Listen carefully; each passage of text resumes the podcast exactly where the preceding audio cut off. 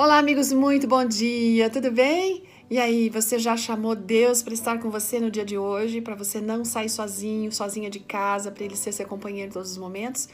Olha a história que foi encaminhada pela Vivian Silva da Cruz. A Vivian, gente, é uma cirurgiã dentista, é casada, ela tem duas filhas, mas ela não teve uma vida assim fácil, não. Aos 12 anos, ela não tinha onde morar.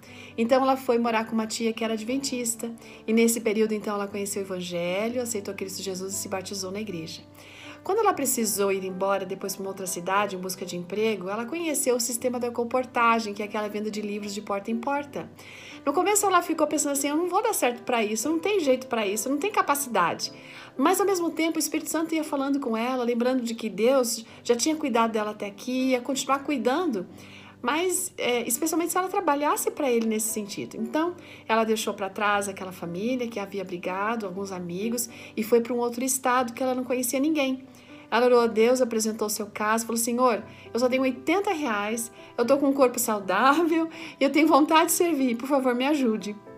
Aí, de carona, gente, ela foi, saiu da Bahia, foi até Rio Grande do Norte.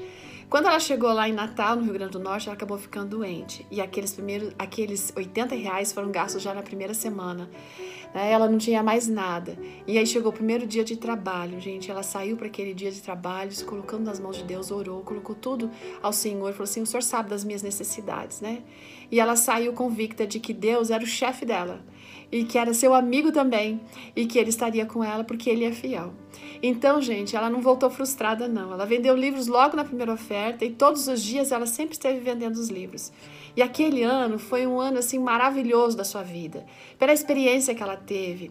Ela sentiu Deus caminhando com ela, rindo, às vezes chorando, né? Pelas experiências que acabou vivendo. E o grande diferencial daqueles dias é que todas as manhãs ela se colocava nas mãos de Deus, sabe? Antes de sair de casa, durante o dia, ela já conversa, ia, continuava conversando com ele e também durante a noite. E aí, a fidelidade de Deus, gente, foi ali, firme. Deus não permitiu que lhe faltasse dinheiro, roupa, calçado e o mais importante, amigos. Amigos que se tornaram irmãos. Ali em Natal, ela constituiu uma nova família. Deus abriu portas incríveis para ela, coisas que pareciam impossíveis. Ela conseguiu uma bolsa de estudos integral para cursar uma das faculdades mais caras ali naquele lugar.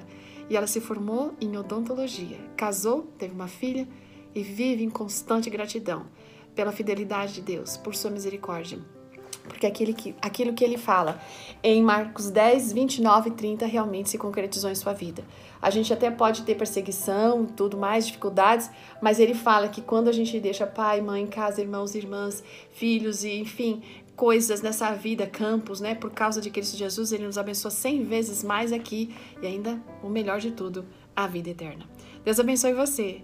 Nunca saia de casa sem ter a direção, a proteção, a companhia de Deus. Ótimo dia, até amanhã, tchau!